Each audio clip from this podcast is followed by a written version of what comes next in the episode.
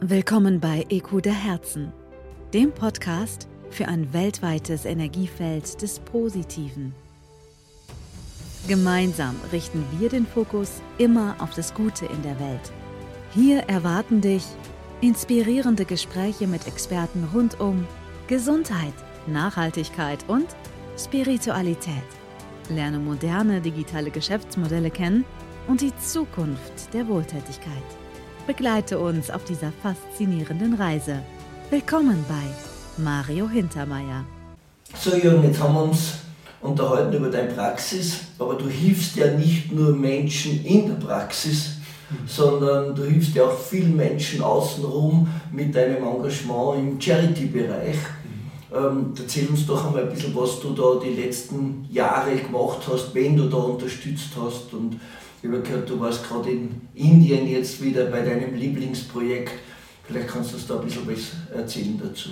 Ja, das ist äh, wirklich auch ein, Herzensprojekt mittlerweile geworden in Indien. Ähm, zu diesem Projekt bin ich gekommen aus den ähm, Kongressen, wo wir waren. Ich habe auf ähm, einem Kongress in Malaga äh, von Kai Yulup, da äh, sprechen Chiropraktoren auf den Bühnen den ganzen Tag von morgens bis abends und äh, erzählen Philosophie, Philosophie und äh, ein Erlebnis aus der Praxis. Und da war eine Familie auf der Bühne, die ich äh, eigentlich schon länger kannte, aber nicht so in der Art und Weise. Und es war äh, Wismar Schönfelder, ein Chiropraktor aus Australien, mit seinen Kindern Finn und Dali. Die beiden damals 13, ähm, 14 Jahre alt, 15 Jahre alt gewesen und sind mit Enthusiasmus auf der Bühne drauf gewesen und haben von diesem Projekt erzählt. Die haben, sind ein bisschen durch, ganz, durch, die, durch die ganze Welt gereist und unter anderem waren sie auch in Indien, in dem Bereich äh, bei Mumbai. Und äh, die Kinder sind dort sogar zur Schule gegangen und haben dann erlebt, dass die Kinder nach dem zwölften Lebensjahr nicht mehr wieder erschienen sind. Und die haben sich gewundert, wo sind unsere Freunde, wieso kommen die nicht mehr in die Schule? Und dann kamen so Tage, dass sie keine Uniform sich leisten konnten. In Indien, in den Schulen muss eine Schuluniform getragen werden. Wenn du die, diese Uniform nicht leisten kannst, dann kannst du nicht zur Schule kommen. Das kann man sagen, ja, das ist doch nur ein Kleidungsstück. Oftmals ist aber das ist das einzige Kleidungsstück, was sie besitzen. Und es ist nicht leicht, äh, überhaupt eine Uniform dann den Kindern zu ermöglichen. Wenn überhaupt, wird sie den eher einem, einem Jungen in der Familie ermöglicht und die Mädchen eher nicht. Und bleiben die Mädchen dann zu Hause und erfahren oft äh, frühe Kinderschwangerschaften oder Kinderarbeiten oder auch ähm, eine ähm, äh, durch die fehlende Bildung auch eine, eine fehlende Möglichkeit überhaupt sich im Leben zu entwickeln. Und als sie das damals erlebt haben, haben sie angefangen, erstmal Spenden zu sammeln, aber diese Spenden sind irgendwann ausgelaugt. Da kann ich jeden Freund fragen und hier spende etwas äh, für die Uniformen, sondern dann haben sie eine Firma entwickelt, die heißt Nalu. Nalu ähm, ist so ähnlich wie eine Welle. Und eine Welle ist deswegen, weil die Kinder gesagt haben, wir möchten einen Welleneffekt haben, einen Ripple-Effekt. Und äh, etwas, was sich praktisch selbst generiert und aufbaut. Und sie haben damit erstmal angefangen, T-Shirts zu verkaufen wir haben gesagt, bei vier verkaufte Produkte äh, muss ich ein, eine Schuluniform generieren. Das heißt, wir haben am Anfang dann bei Carry Europe haben wir eine riesen Theke gehabt mit Rucksäcken, mit Pullis, mit Schals, mit Mützen und wir haben die da fast leer gekauft. Ja? Und äh, dadurch praktisch die erste Spende gegeben für die Uniform, weil diese Kinder wirklich mit so viel Enthusiasmus da gesprochen hatten. dann ging es weiter, dass wir dann, ähm, und wir Chiropraktoren sind da oft gern weltweit unterwegs, auch auf Mission Trips, auch in Indien, wo wir praktisch hingehen und dort justieren vor Ort, das heißt, die Menschen vor Ort helfen und teilweise über eine ganze Woche hinweg bei angeschlossenen Festen, das ist ja ein riesen, riesen äh, Fest, das zu machen. Und dann da kam eben Wismar mit seinen Möglichkeiten, er macht einen Giving Trip. Ein Giving Trip in Indien, wo praktisch die Uniformen überreicht werden und an den Schulen direkt. Und dann habe ich Wiesmann gefragt, kann ich da meine Tochter mitbringen, die damals elf Jahre alt war? Und ich sagte, ja, natürlich bringst du die mit. Und das war für mich so ein, ein, ein Mehrwert, ich sagte, das mache ich. Ich möchte, dass meine Tochter weiß, wie die Kinder in Indien leben, wie die zur Schule gehen. Und dazu kann ich noch die Möglichkeit haben, dass wir dort sogar noch die Kinder justieren können, dass wir ihnen helfen können an den Schulen. Und nicht nur mit den Justierungen, sondern auch mit etwas Nachhaltigem, dass wir dort eine Uniform überreichen, indem sie dann die Möglichkeit haben, länger zur Schule zu gehen. Und dann waren wir das erste Mal in Indien, das war 2019, 2020 und eine, eine unglaublich viel erfahren dort, an, an Herzenswärme, an Aufgeschlossenheit, an, an, an Zuwendungen. Äh, wir haben praktisch viel mehr bekommen, als wir dort geben konnten. Auch meine Tochter mit den elf Jahren, äh, für die ist auch eine, eine komplette Welt aufgegangen. Diese Herzlichkeit, sie hat kein Wort Englisch gesprochen, die Kinder Indisch und trotzdem haben sie sie umringt und haben sie mit ihnen getanzt und gefeiert und haben sie ihnen auf die Schulbank gesetzt, äh, haben sie mitlernen lassen und das war ein unglaubliches Erlebnis. Dann ging es weiter und wir haben sich auch selber überlegt, wie können wir das Ganze selber noch weiter generieren und aufbauen. Und dann haben wir in unserer Praxis einen, einen Spendentag integriert. Habe ich alle Justierungen an diesem Tag kostenfrei angeboten. Für eine Spende, für unser Projekt in Indien, um Uniformen zu generieren. 10 Euro gibt eine Uniform. Und jede Justierung ist kostenfrei, aber du spendest, was dir die Justierung wert ist. Und über die Zeit, wir haben das jetzt über dreimal gemacht, wir haben mehr gespendet, wir waren dreimal in Indien vor Ort, hat sich das immer weiter bei uns auch wie so ein Welleneffekt, ein Ripple-Effekt weiter fortgeführt. Und die Patienten wertschätzen das ist unglaublich und kommen teilweise besonders an dem Tag oder wenn sie nicht kommen können, spenden sie sogar schon vorher. Sodass wir dieses Jahr in der Lage waren, wirklich äh, über 500 Uniformen zu spenden dort. Und wir sind dann vor Ort gewesen, diesmal das dritte Mal vor Ort. Und dann äh, muss ich dir erzählen, wirklich, was sich auch jetzt im Laufe der Jahre sich verändert hat. Wir haben gesehen, dass neue Schulen gebaut worden sind, weil die Kinder viel attraktiver dort, also ähm, in den ganzen Regionen dort zur Schule gegangen sind. Das ist auffällig gewesen. Dann waren die, waren die, Klassenräume zu klein. Das heißt, es musste neue Schule gebaut werden auf Stelzen hoch, weil dann wird sie nicht laufend überflutet im Winter. Ähm, dann ist es so, dass andere angefangen haben zu spenden, dass sie zu essen bekommen, dass die Kinder eine warme Mahlzeit am Tag haben. Oder dass sie Sportgeräte jetzt bekommen und mehr spielen können in den, in den Schulen zusammen. Und man darf auch nicht vergessen, Uniform bedeutet nicht nur, dass sie Bildung bekommen und darüber hat auch äh, die Weltbank herausgefunden, dass die ganzen Familien äh, 10% mehr Einkommen pro Jahr haben, ein Leben lang, für jedes Jahr, was ein Kind länger zur Schule geht. Eine Uniform bedeutet auch, dass die Kinder sicher zur Schule kommen, dass sie sich sicher auf den Straßenwegen bewegen können, weil ein Kind mit Uniform mehr respektiert wird.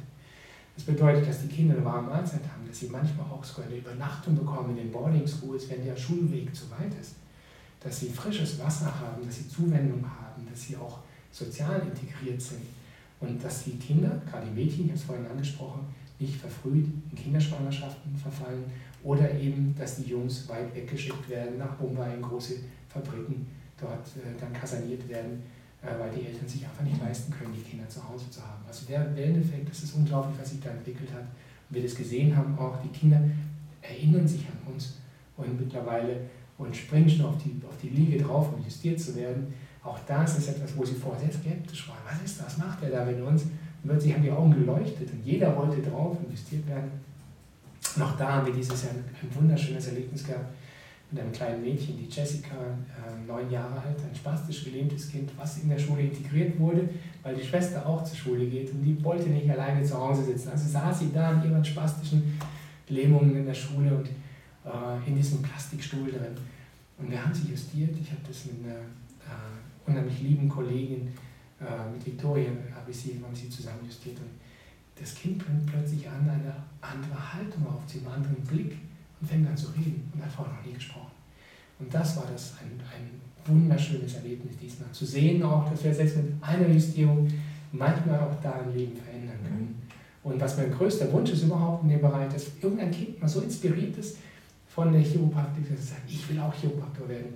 Wenn das der Fall ist, dann unterstützen wir sogar die Ausbildung. Dann haben wir schon gesagt, dann zahlen wir denen die Ausbildung. Wenn so ein Wunsch mal kommt, dann bringen wir ihn an die Uni und dann soll er das werden. Und soll aber dann zurückgehen und seine Region, Region dort versorgen. Das ist so das Ziel. Das, das sind Dinge, die kann sich jemand, der diese Dinge nicht gemacht hat, ganz schwer vorstellen. Man, mir kriegt da richtig Gänsehaut, weil ich spüre, weil ich bin ja nach dem Tsunami dort zum das war, glaube ich, was, gar nicht mehr wann der war, 2005 oder ja 2005. Dezember 2005, glaube ich, war es, aber 2004. Auf jeden Fall bin ich dann nach Sri Lanka, weil ich einmal sehen wollte, wo unser Geld hingekommen ist. Da wurden ja hunderte Millionen gespendet. Und ich bin halt dann nach Sri Lanka und ich habe da aber nichts gesehen, dass irgendwas angekommen ist. Die Leute haben da in irgendwelchen Zelten und Containern geschlafen und so. Die bin dann ins ausgeschwemmte Schule rein und gesagt, was sie brauchen würden. Und sie haben gesagt, ja, sie bräuchten Computer, sie bräuchten Lehrer, sie bräuchten was zum Essen, sie haben gar nichts mehr. Und dann habe ich halt die Schule renoviert, habe einer zehn Computer gekauft, habe Klimaanlagen gebaut und habe dann eine Küche gebaut und habe hab dann für 400 Kinder acht Jahre das Mittagessen finanziert. Äh, und, und einmal im Jahr habe ich halt 400 Paar Schuhe gekauft und, und alle zwei Jahre bin ich halt hin, haben sie begrüßt mit Blumenkränzen und haben ein Konzert gemacht für mich und du hast dann 100 Kinder auf dir drauf und die wollen, nehmen die mit in ihre Klasse und zeigen dir, wie sie malen und zeichnen und schreiben und so.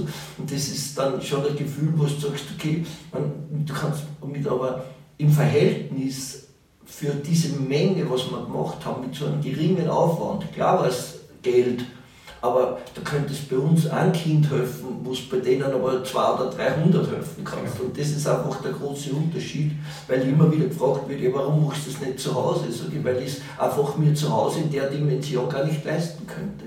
Richtig, das ist genau das Gleiche, was wir auch sehen. Und auch natürlich auf die Dimension mal zurückzugehen, auch, ähm, was kommt da an? Deswegen fahren wir ja auch sehr nach Indien und das ist auch das, was so äh, unglaublich wertgeschätzt wird von unseren Patienten, die selber spenden, sagen, du fährst hin, du gibst das selber über. Wir geben es wirklich über. Und da die Familie, die das organisiert, die sind selber Vermögen über Chiropraktik, über alles mögliche andere, die brauchen das nicht, die brauchen, es geht eins zu eins geht es sein. Und jetzt geht es ja zuerst mal zu den Näherinnen. Das ist mir dieses Jahr so bewusst geworden, dass die, äh, das ist Rashira, und Rashira hat noch fünf weitere Näherinnen. Es sind sechs Familien, die praktisch davon leben, dass sie Uniformen machen. Die auch machen ausschließlich Uniformen, ganz wenig noch andere mhm. Sachen. Die können ungefähr 1000 Uniformen pro Jahr nähen und bereitstellen. Und es gibt noch andere äh, Unternehmen im Bereich, die auch nähen, aber diese einzelnen Bereiche sind 1000 Uniformen. Und wenn wir 500 Uniformen dieses Jahr gespendet haben, bedeutet das, dass wir den Lebensunterhalt erstmal dieser Näherinnen für sechs Familien für ein halbes Jahr äh, ähm, generieren. Und das ist unglaublich. Also bevor die Uniform ankommt bei den Kindern und dann diesen wunderbaren Effekt bei den Kindern hervor, haben wir erstmal sechs Familien ein halbes Jahr lang. Und das ist ähm, unvorstellbar, das hier mit den Mitteln, die wir hier haben, zu erreichen. Mhm. Auch wenn wir hier auch, ähm, wir unterstützen hier auch Projekte.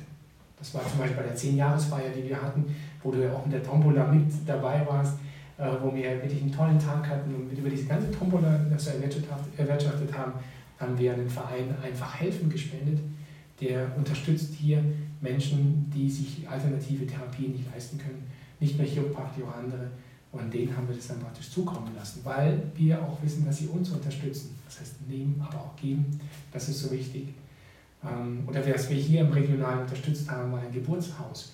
Das heißt, ein Projekt von einer Hebamme, natürliche Geburten, Naturgeburten äh, zu ermöglichen, indem wir dann ähm, äh, denen wir auch einen, einen, einen, großen, ein großes Darlehen zur Verfügung gestellt haben, kostenfreies, um ein Projekt im Endeffekt zu, zu verwirklichen. Mhm. Aber ich gebe dir recht, du hast viel mehr Möglichkeiten in diesen Drittweltländern. Wir haben zum Beispiel auch ein Projekt, was wir unterstützen. Das ist eine Familie, eine, ähm, das ist Sonita, das ist eine äh, Freundin von einer Patientin, die ist hier im Bereich in, in den Zeiten der Corona-Zeit hier gestrandet, kam nicht mehr nach Hause, kam uns in die Praxis, ist aus Indonesien und ähm, hat unglaubliche Schmerzen gehabt in ihrer Schulter, hat eine Flossen Schulter gehabt. Wir haben sie kostenfrei behandelt, hier, hier geholfen, da wieder rauszukommen und auch nachher dann äh, ein, ein Spendenprojekt gehabt, wo es, dass wir den Flug wieder ermöglichen konnten nach Hause. Und dann hat sie gesagt, ich habe ähm, meine beiden Kinder, die müssen zur Schule. Dann sage ich, okay, ich übernehme die Schulgeld, Schulgeld für die Kinder. Und dann haben wir noch äh, ihr ermöglicht, dass sie ein Haus bauen konnte auf dem Grundstück, was sie von ihrer Mama hatte, damit sie aus diesem gewalttätigen Ehemann von dem wegkommen konnte und selbstständig werden durfte. Und jetzt hat sie mir im Januar geschrieben, Jürgen, mein Sohn hat ein Stipendium in Australien bekommen und geht es da studieren. Aber herrlich. Wenn ich das dann höre, dann weiß ich, dass was wir hingegeben haben, hat so einen Effekt gehabt, dass ich das von alleine weiter aufbaue. Das sind die schönsten Projekte. Yeah. Oder zum Beispiel haben wir ein Projekt gehabt in Uganda.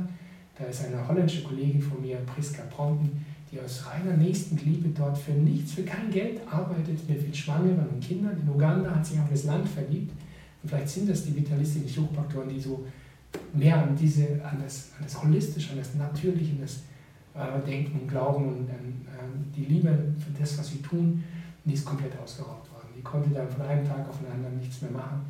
Und dann war das ruckzuck, dass wir x Chiropraktoren zusammen hatten und jeder hat was in den Topf reingeworfen. Und dann hat sie am nächsten Tag, weiß nicht, 30.000 Euro gehabt und hat sich alles wieder aufbauen können, was sie gebraucht hat. Und noch viel mehr, war so dankbar. Das war ein wunderschönes Projekt. Mhm. Und so geht das weiter. So macht das Spaß auch zu geben und nicht nur mal zu nehmen. Ja, das ist ja das Schöne. Ich sage, wenn es uns gut geht, dann sollte man auch bereit sein, ein bisschen was abzugeben. Wird ja auch viel zu wenig gemacht, obwohl man gerade jetzt da im europäischen oder in der, in der EU, in Deutschland, Österreich, wenn man sich das anschaut, wenn so Spendenaufrufe sind, sind die Leute schon immer bereit zu spenden.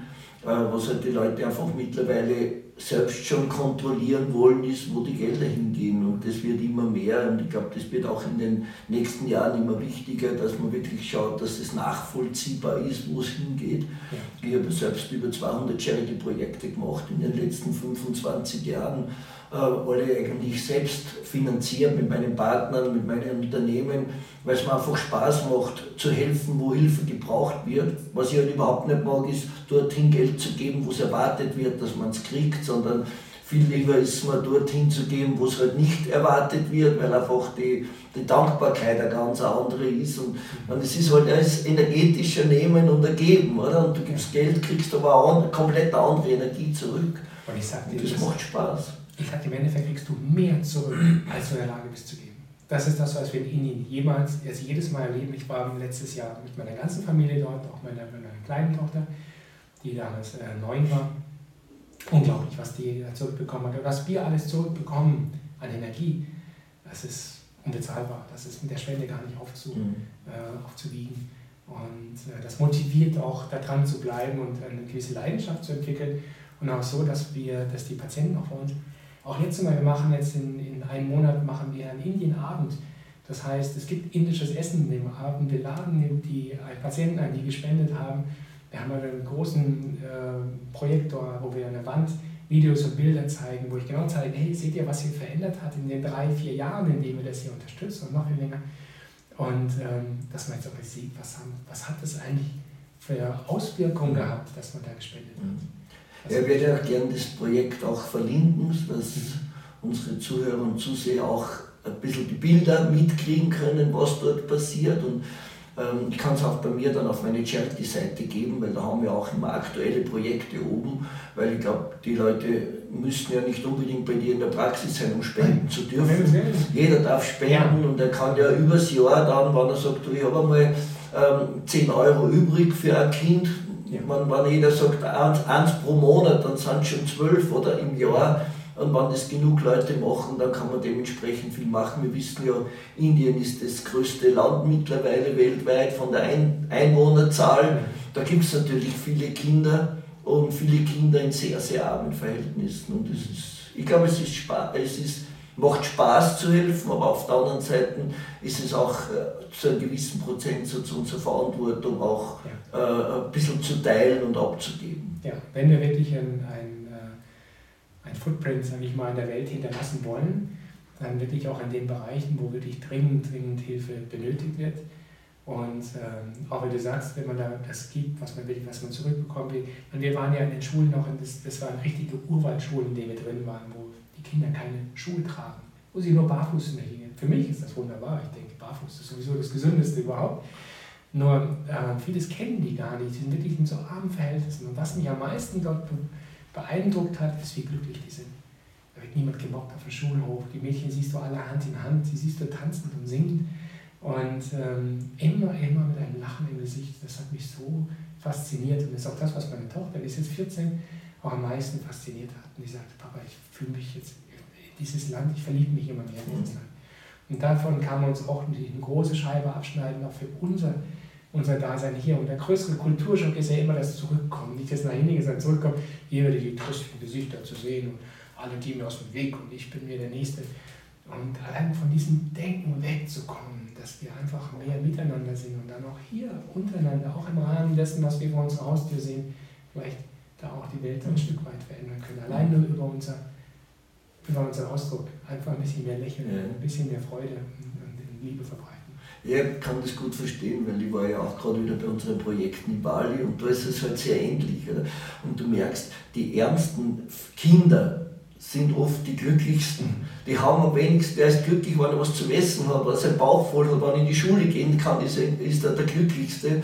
Und wenn man schaut, was halt teilweise in anderen Ländern für Ansprüche gestellt werden ans Leben, und man ist mit nichts mehr zufrieden, äh, dann ist es natürlich schön, dort zu arbeiten. Auf der anderen Seite sind wir da und wollen natürlich auch, dass es unseren Kindern hier gut geht und dass sie eine vernünftige Zukunft haben. Aber ich glaube, in der Kombination mit deiner Arbeit, mit unseren Charity-Gedanken, können wir da noch viel Positives machen und darauf freue ich mich. Ja, und es ist auch so, keine Hilfe ist zu klein jeder, jeder Penny ist was, was, was dazu hilft. Weil viele denken so, ach ja, ich kann nichts ausrichten. Doch, jeder kann was ausrichten, jeder kann ein Stück weit dazu beitragen.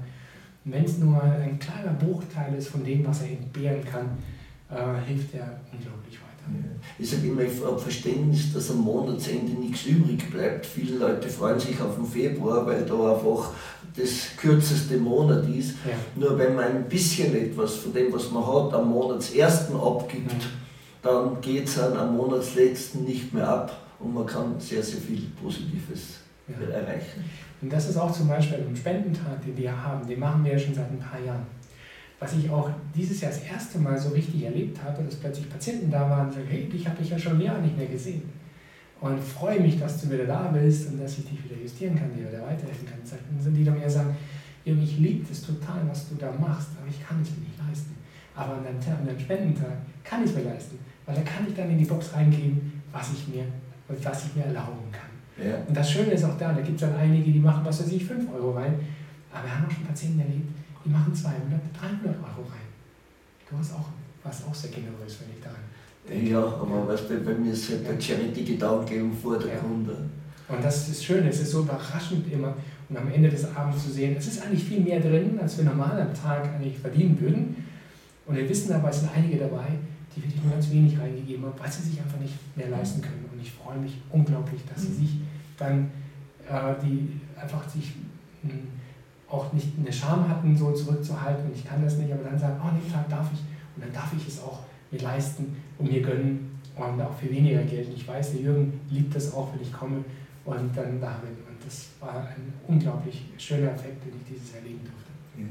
Schön, Jürgen. Ich glaube, wir haben einiges transportiert und äh, wenn es Anfragen gibt, ich werde auch deine Daten äh, verlinken von der Praxis, vom Projekt. Ja, und wünsche dir auf jeden Fall alles Gute für die Zukunft. Und ich freue mich, wenn wir wieder gemeinsame Geschichten machen können. Oh, das werden wir. Freue ich mich auch und bin immer offen für weitere Veränderungen. Das ja. Leben besteht aus Veränderungen. Danke. Danke Ja, und danke, dass ihr alle wieder zugehört habt, dass ihr heute wieder live mit dabei wart. Hier auf YouTube oder auf Spotify oder auf Apple könnt ihr diesen Podcast ansehen oder anhören. Ja, so wie immer wieder jeden Donnerstag eine neue Episode gibt es auch diese heute hier für euch. Dankeschön. So, das war's schon wieder für heute. Ich hoffe, diese Episode hat dich inspiriert. Wenn ja, dann zeige es, indem du Ikuda Herzen abonnierst, likest, teilst und mir einen Kommentar hinterlässt, denn dein Feedback ist mir wichtig.